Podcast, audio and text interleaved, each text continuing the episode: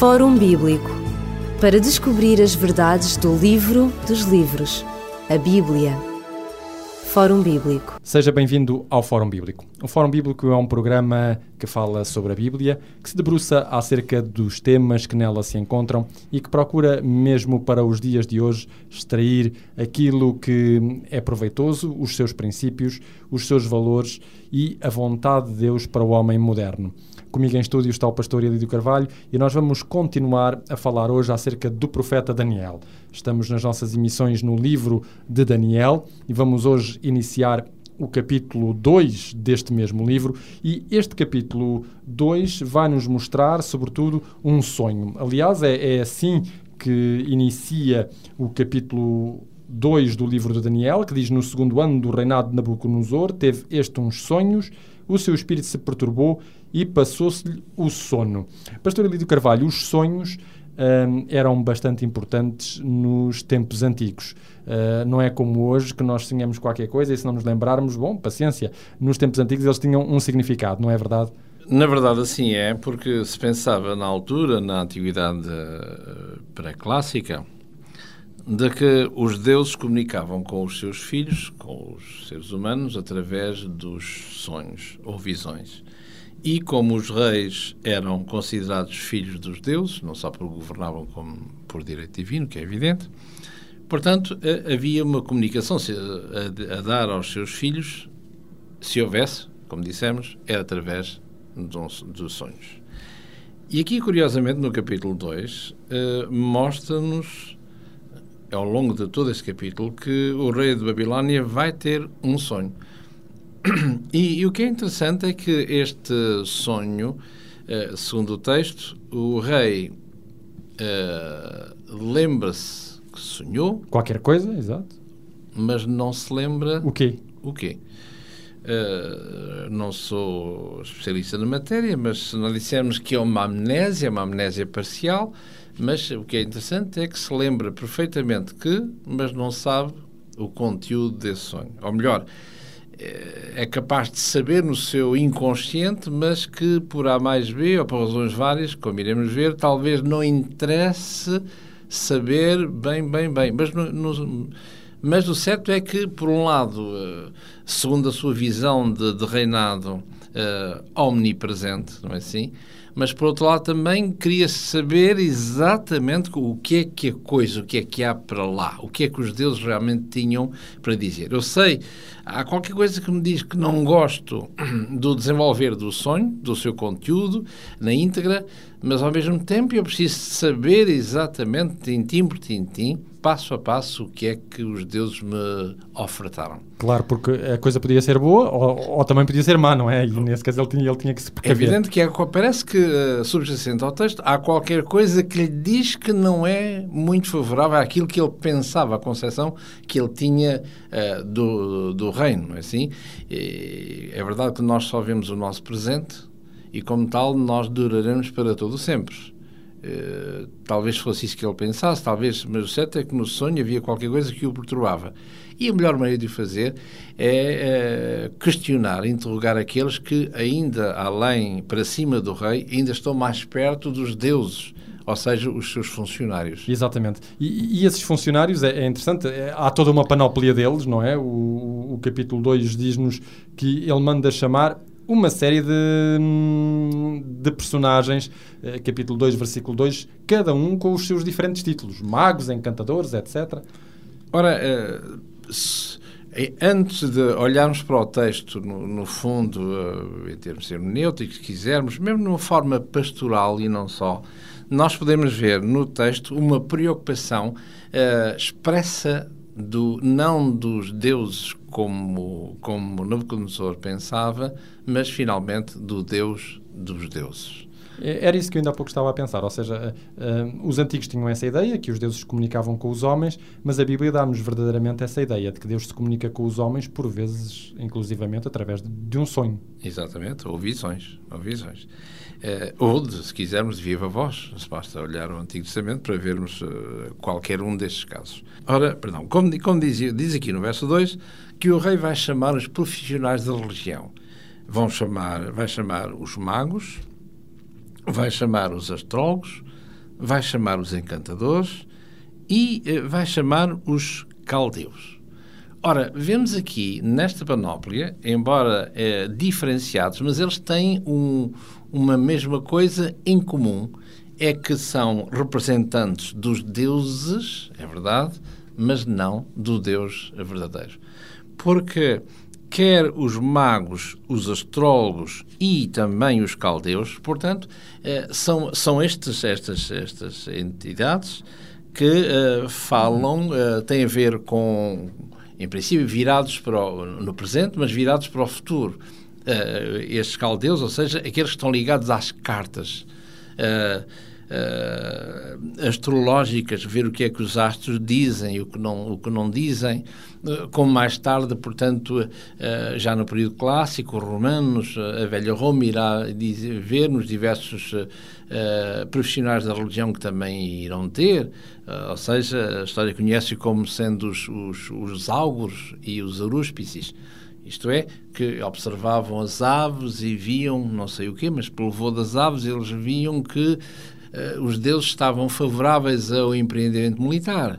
Uh, os áuguros, os arúspices, pois bem, dissecavam um animal e viam nas suas entranhas, uh, se nas suas vistas, se em função de, de cor ou aspecto das mesmas, para dizerem e interpretarem que os deuses estavam, sim ou não, favoráveis à mesma campanha militar.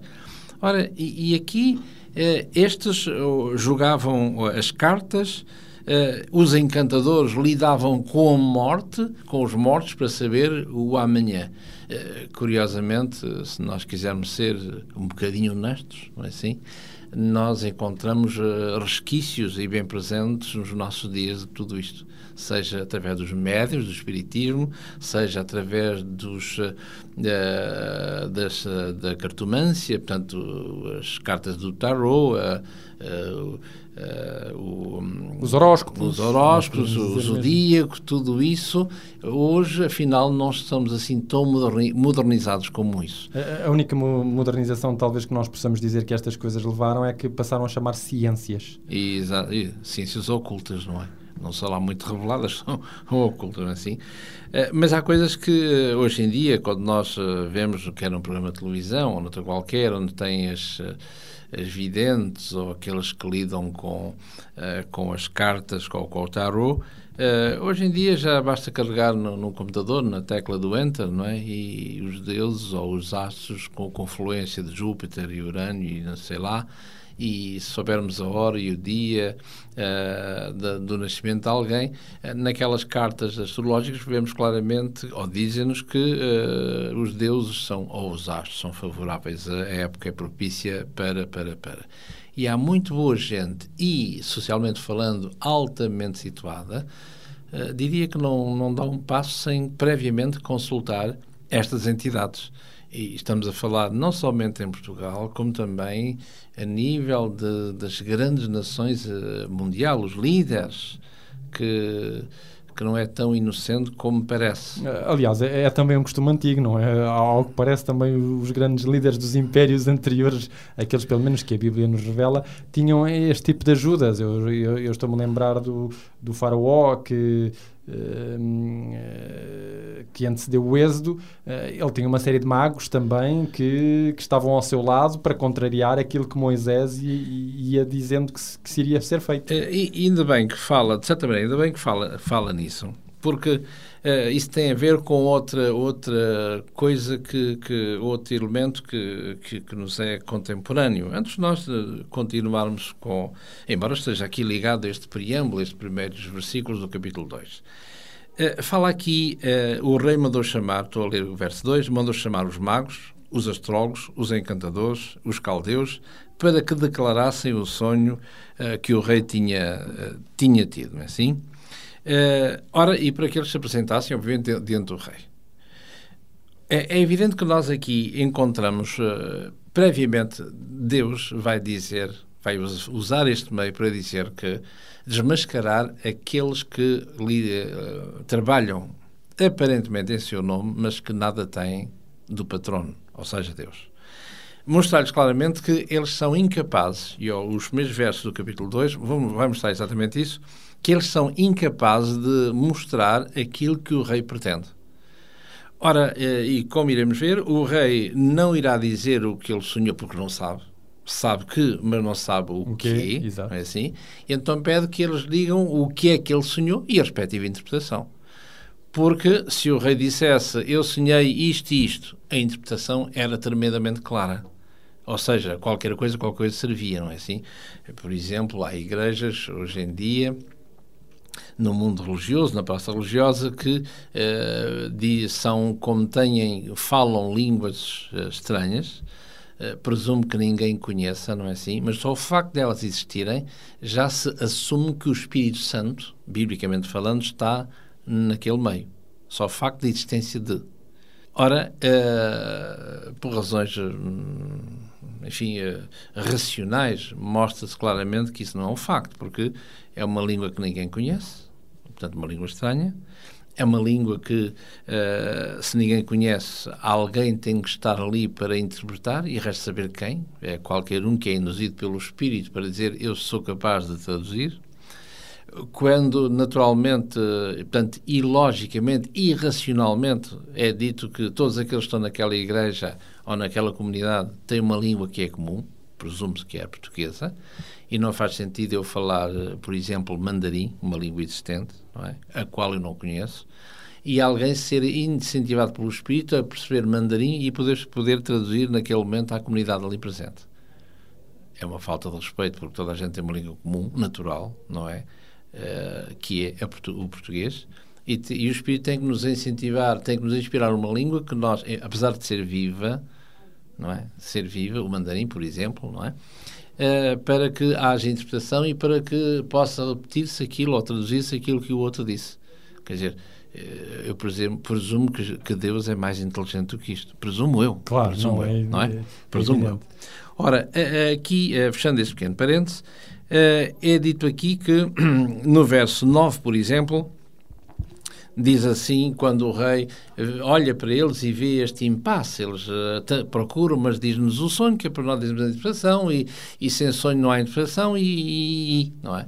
Eh, a Bíblia mostra-nos claramente que estes, como são liderados não por Deus, mas por Lucifer, há um, há um, tenho aqui um pequeno problema, um handicap, que é não ler a mente. Sem matéria-prima, eles não têm como trabalhar. É evidente, não ler a mente. E é isso que, curiosamente, o rei vai denunciar aqui. No verso, no verso 8 e 9 diz assim... E o rei respondeu o rei e disse: Percebo muito bem que vós quereis ganhar tempo, porque vedes que o que eu sonhei me tem escapado. Por consequência, se me não fazeis saber o sonho, uma só sentença será a vossa Pois vós, repara bem, pois vós preparaste palavras mentirosas e perversas para as proferir na minha presença, até que se mude o tempo.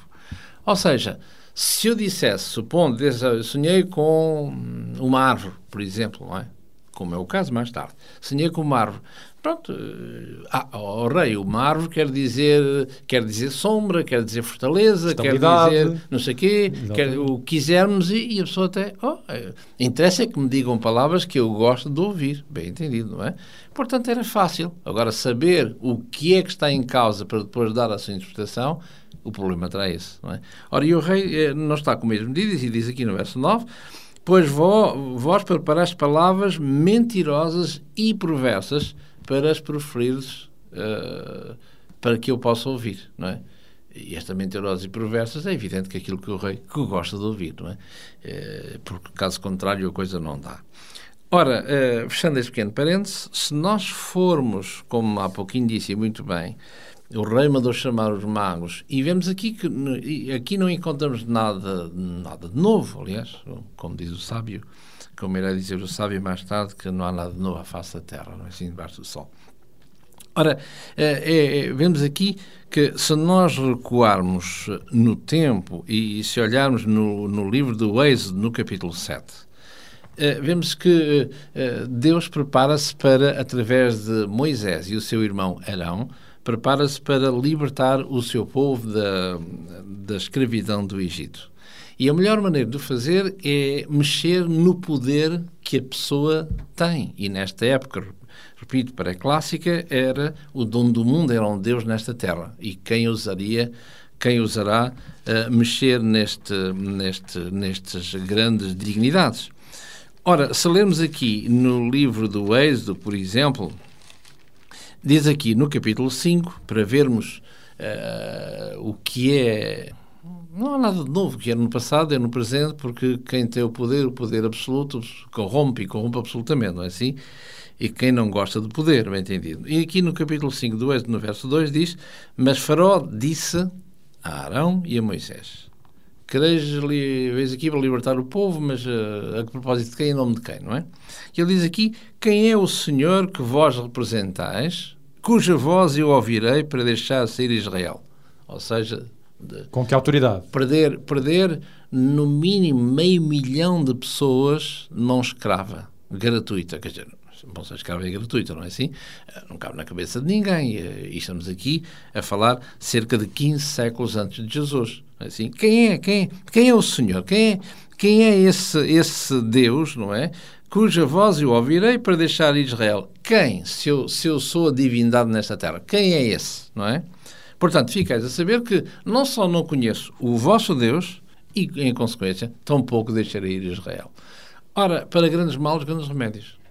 E o que Deus vai fazer, através dos seus servos, é fazer várias coisas para que possam intimidar aquele homem, para que ele reconheça que ele não é Deus à face da terra. Ele é um ser humano uh, mortal, um ser humano respirante como outro qualquer, e não passa disto, não é? Nós é que esquecemos muitas vezes, uh, mesmo que sejamos os donos os donos desta terra, não é de um país, desta terra, não é?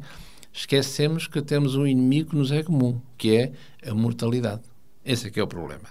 Ora, e diz aqui que Deus vai fazer, uh, vai uh, dar, otorgar poder aos seus servos para fazer, fazerem em seu nome algumas coisas para demover este homem. E aquilo que, que a palavra de Deus conhece como sendo as tais pragas do Egito. E, e se lermos aqui no capítulo 7 do Êxodo, uh, no verso 9, quando Faraó vos falar dizendo, fazei por vós algum milagre, dirás, tu Moisés, dirás ao teu irmão Arão, toma a tua vara, lança-a diante de Faraó e ela se tornará em serpente. E foi isso que eles fizeram, para mostrar que nós não somos, não importa quem, nós vimos da parte de Deus, não é? Do eu sou. E diz aqui no verso 10: eh, e lançou Arão a sua vara diante de Faraó, diante dos seus servos, e ela tornou-se em serpente. Então Faraó também era Deus, não é? Chamou, verso 11, chamou os seus sábios, repare, os encantadores, os magos, é? do Egito, e fizeram também o mesmo com os seus encantamentos. Uh, há aqui um vencedor no verso a seguir, mas de qualquer maneira vemos que eles fizeram exatamente a mesma coisa. Portanto, não são assim tão impotentes como isso, claro. não é? Isto é linguagem divina. Agora, se olharmos a linguagem humana, tem um poder extraordinário, não é? Que não é qualquer um humano que o tem. Ora, se continuarmos uh, na, nesta panóplia de manifestação de poder, então encontramos nas pragas, isto era a introdução, isto foi só a ver o que é que havia de ambas as partes, destes dois litigantes, não é assim?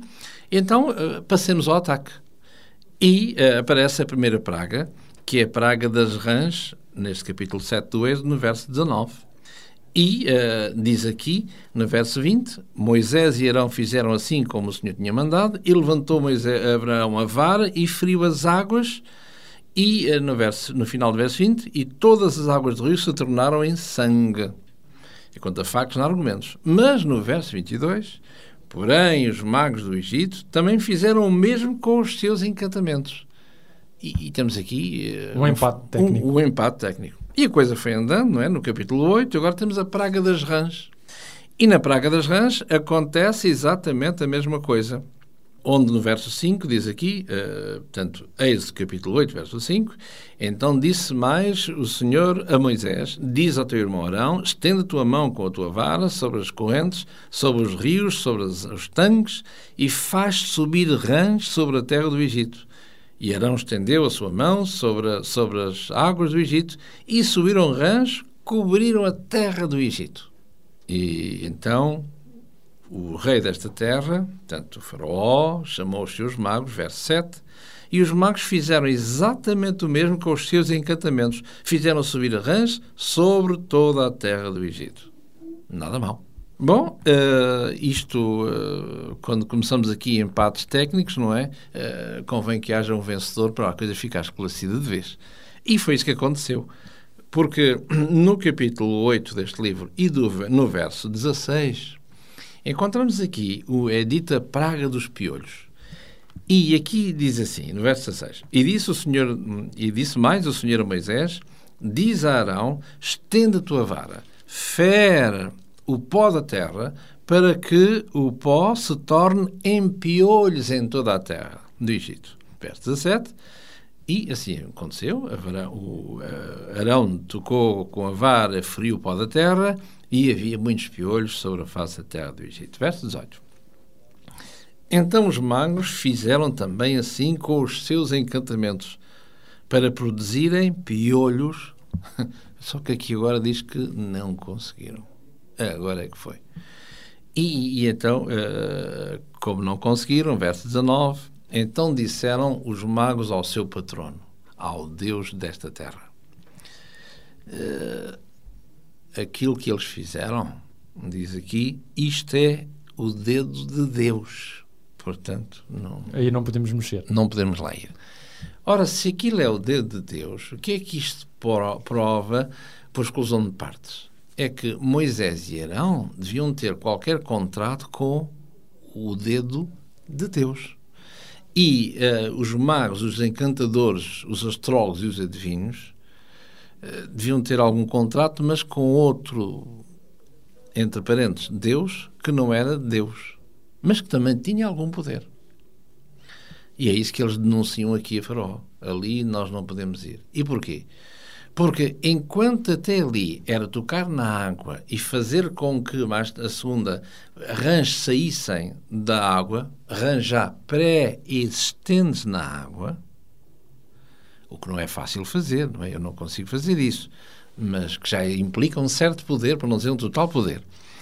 Agora, esta terceira prova, não é? Que encontramos aqui, Êxodo 8.16, era fazer com que a terra criasse, produzisse piolhos, o que é diferente. Não que eles lá estivessem, mas dar uma ordem criadora para que, através dessa palavra criadora, pudesse eh, esse poder que, que, diríamos, como nós superamos para a nossa mão, não é? Ao impelir na, na, na, na areia ou na, na terra, esta voz fosse criadora e produzisse piolhos. Exatamente. Ora, isso é o Deus criador, como é dito logo no Gênesis, no capítulo 1, né? Deus disse haja e, e a voz criadora. E aqui é que é a diferença entre o Deus que cria e uma coisa parece que é Deus que tem a pretensão de que, mas não cria nada. Exatamente. Não Entre é? o poder dos magos e o poder de Deus. Depois de termos feito este périplo pelos magos, voltemos ao capítulo 2 de Daniel. Diz-nos aqui que os, os magos, os encantadores, os astrólogos, os caldeus, quando o rei da Nabucodonosor lhes quis fazer entender o sonho, eles diziam uh, no versículo 11: A coisa que o rei quer é difícil, ninguém há que a possa declarar ao rei senão os deuses cuja morada não é com a carne mortal. Portanto, estes magos estavam também eles ao serviço de alguns deuses.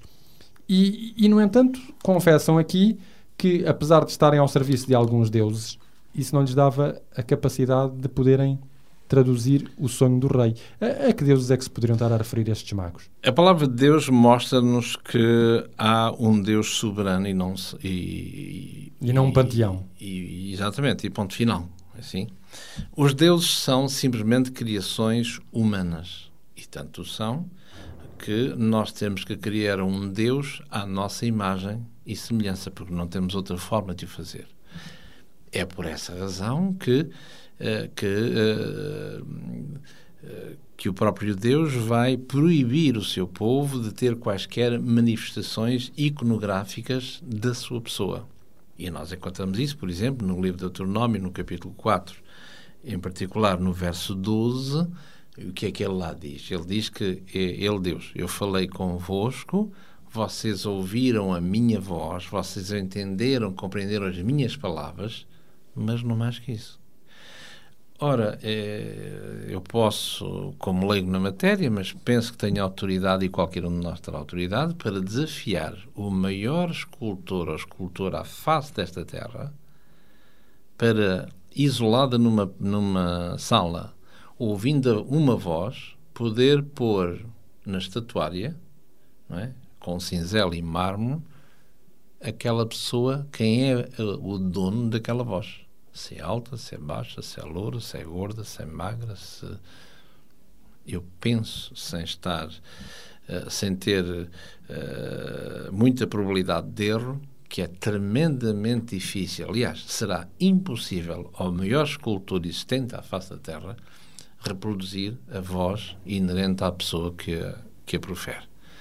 Ora, em função deste, deste, desta não autorização de Deus, que ele, que ele disse anteriormente, não, é? não farás imagens de escultura, porque se farás imagens de escultura, se fizeres, é porque é semelhante a ti, não conheces mais nenhuma entidade. E aqui é, o homem sempre teve essa, esta ideia de querer estar mais perto de Deus ou dos deuses, formulando eh, seja imagens ou seja a própria, a própria natureza. Uh, os astros, é assim? E vemos aqui estes astrólogos que lidam exatamente com os astros, para tentar saber o amanhã, o que é que o futuro tem. E se os astros não o fizerem, se forem insuficientes, então falaremos com os mortos, os encantadores. E tudo isso é abominação uh, a Deus. Ora, e nomeadamente nestas, nesta, nesta sociedade, nomeada aqui em particular em Babilónia, vemos que os astros eram também deuses, seja a lua, o sol, as estrelas. o sol, as estrelas, mas em particular, como no Egito, o sol. É? No panteão maior temos o sol, o deus Shamash. Ora, e é interessante vermos como uh, Deus trata em relação ao, ao, aos astros. Uh, curiosamente, a palavra Deus ela, ela existe para muitos motivos, não é? E o, e o principal é dizer-nos que existe um, um, Deus, um Deus único, um Deus criador, um Deus uh, nessa qualidade que, que quer das suas criaturas que, que o possam que o possam adorar e glorificar na qualidade de, de, de, criaturas, não é assim? Diz aqui que em relação ao, ao Sol, o Sol sempre foi algo que fascinou os seres humanos, como nos dias de hoje, sem Sol não, parece que não há vida, não é assim? Uh, mas eh, é interessante quando nós lemos nas primeiras páginas da Bíblia, no, no Gênesis, no capítulo 1, onde diz aqui que Deus vai usar a sua palavra para criar. Cada ato, cada palavra, cada ato criador. E, e quando fala, quando chega ao, ao quarto dia da semana, que encontramos aqui no verso, Gênesis 1, verso 16, diz assim: E fez Deus uh, uh, no, os dois grandes luminares, o luminar maior para governar o dia e o luminar menor para governar a noite. Uh, ora, quando temos o luminar maior para governar o dia e o menor para governar a noite, penso que sabemos o que é que se trata, não é? E podemos pensar assim, bom, certamente que o autor da, do livro do Gênesis eh, ou esqueceu-se, o, que é inacreditável, ou tem alguma, algum propósito deliberado para que. Ora, se tivermos em conta que o autor do livro do Gênesis é um, uma personagem que, chamada Moisés, quando esse alguém era, foi educado para ser um futuro faraó, quando no panteão dos deuses do Egito o, a coroa era o deus Ra, o deus Ré, ou seja, o deus Sol, né? ora, se eu fosse Moisés a escrever o livro, este livro do Gênesis, e ao ter esta visão, certamente que quando Deus me tivesse a, a dizer, escreve, e o luminar para o maior para governar o dia, certamente que eu era tentado porque e o sol para governar o dia e a lua para governar a noite, não é? Mas não, uh, não sei, o texto não nos diz, não é? Se Moisés obedeceu implicitamente ao que estava a ouvir, ou se houve alguma troca de ideias, oh Deus, então, mas é assim, porque é que não vais pôr assim? Não sei, não é? O texto não nos mostra isso, nem nos dá uh, latitude para as tais lucubrações. De qualquer maneira, vemos aqui que uh, o nome destas entidades não, não, não tem nome. E o único nome que têm é uma lâmpada maior e uma lâmpada menor. E uma lâmpada menor. Portanto, um Deus que nem sequer nome tem. Ora, para nós, é, qual é a diferença, não é? Mas para esta mentalidade da época, não tem nome, não existe. E o único nome a dar é uma lâmpada maior para governar o dia e uma lâmpada menor para uh, governar uh, uh, a noite, não é? Como um professor meu dizia que o homem moderno não acredita em Deus, mas sim crê nas estrelas, o que é espantoso. Exatamente. Vamos nos despedir, estaremos consigo no próximo programa e até lá, que Deus o abençoe e tenha um bom resto de dia. Muito obrigado. Fórum Bíblico para descobrir as verdades do livro dos livros, a Bíblia. Fórum Bíblico